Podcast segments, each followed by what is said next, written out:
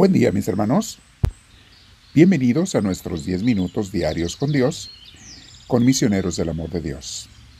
Continuaremos hoy con nuestra mini curso, nuestro mini curso sobre cómo encontrar la paz, qué hacer cuando tenemos ataques de ansiedad y depresión y cómo Dios responde ante ello cuando sufrimos estas cosas y cómo Dios nos saca y nos salva de ello, pero también cómo Dios la aprovecha para nuestro beneficio. Vamos a comenzar, ya saben, sentándonos derechitos. Si tienes audífonos, úsalos. Te invito a que si puedes cerrar los ojos para que no nos distraiga nada. Vamos a relajar el cuerpo, respirando profundo, con mucha paz. Trata de respirar profundo, dejar que Dios entre en ti. Entrégale a Dios todo lo que tienes, lo que eres, lo que traes, lo bueno y lo malo lo que te da alegría para que lo multiplique, lo que te da tristeza, dolor o preocupación para que lo sane. Pon todo a sus pies, o para que te enseñe cómo llevarlo si es parte de su plan, que es para tu bien y el de otras personas.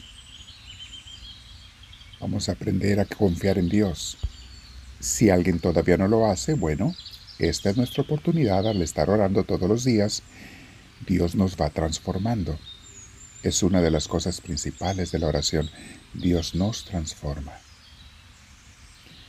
Nos hace personas mejores, mujeres y hombres mucho mejores, más parecidos a Jesús que lo que éramos. Seguimos respirando profundo con mucha paz y abrazamos al Espíritu Santo, a quien invitamos con todo nuestro gusto, deseo y corazón. Ven Espíritu Santo y quédate en mí Guía todo lo que pasa en mi día, mis pensamientos, acciones, sentimientos, palabras, todo Espíritu Divino que sea movido, formado y transformado por ti. Te lo pido. Bendito sea, Señor. El tema de hoy, mis hermanos, se llama paz en la tormenta y los tres beneficios que nos traen estas tormentas. Sí, sí, ya sé. Hemos oído esta frase de paz en la tormenta muchas veces y como dice el dicho, es más fácil decirlo que hacerlo. Yo con toda razón, y tú y cualquiera le podemos preguntar a Dios, ¿cómo quieres que sienta paz cuando estoy en medio de un problema o un problemote? Problemota. Mira lo que me está pasando, sácame del apuro y entonces tendré paz. Solucioname esta dificultad, alivia esta enfermedad, eh, este problema económico. Primero alivialo, Señor, y luego voy a tener paz. Esa es la reacción humana, mundana y carnal, pero no es una reacción de una persona de fe, de una persona que ya ha aprendido a caminar con Jesús. Me viene a la memoria el pasaje de Jesús dormido en la lancha mientras los discípulos luchaban con una tormenta a medianoche. Lógicamente, estaban sumamente preocupados, angustiados, por eso van y despiertan a Jesús, que estaba dormido en la popa de la lancha. Y vamos a recordar este pasaje que tiene mucha enseñanza, mis hermanos. Escuchemos a Marcos 4:36 y siguientes. Dice así. Esto pasa después de que Jesús estaba predicando a la gente y se despidieron a la gente y lo llevaron en la barca en que estaba, porque en esta ocasión Jesús estaba arriba de una barca en la orilla de la playa y desde allí le predicaba a la gente que estaba sentada en la playa. Despidieron a la gente y lo llevaron en la barca en que estaba. También lo acompañaban otras barcas.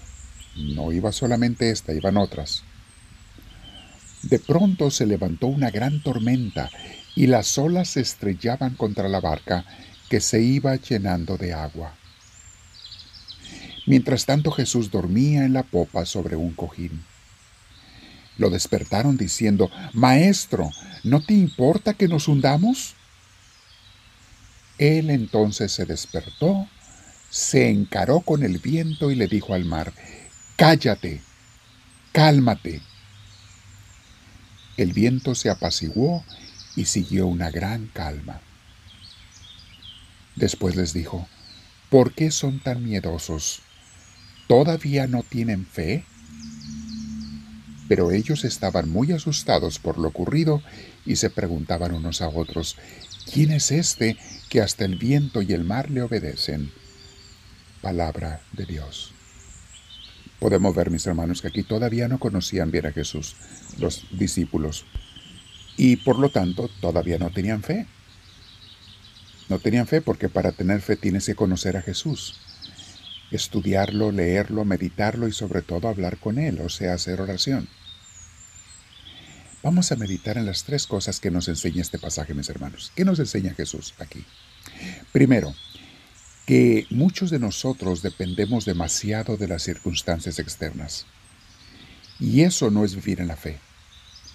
Si todo me va bien, me siento bien, pero si algo está mal, me siento mal.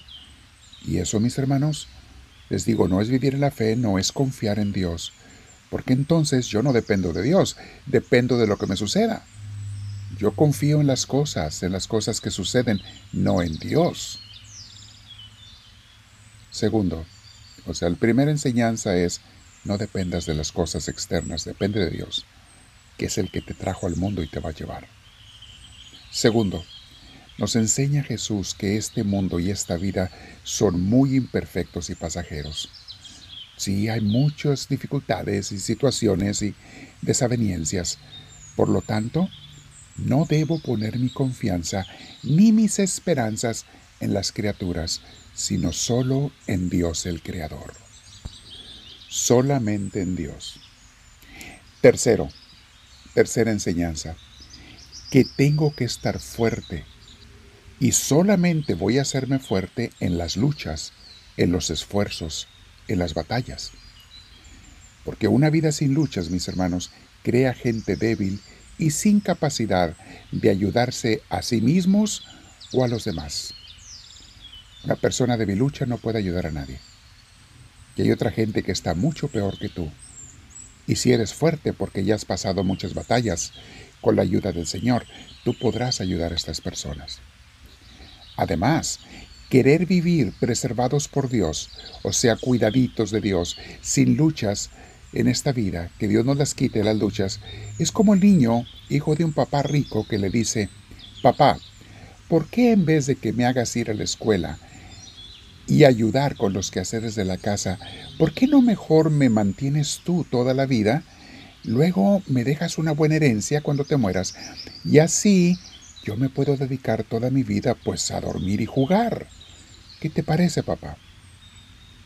Ya te imaginarás, mi hermana, mi hermano, la clase de ser humano que se va a criar ahí.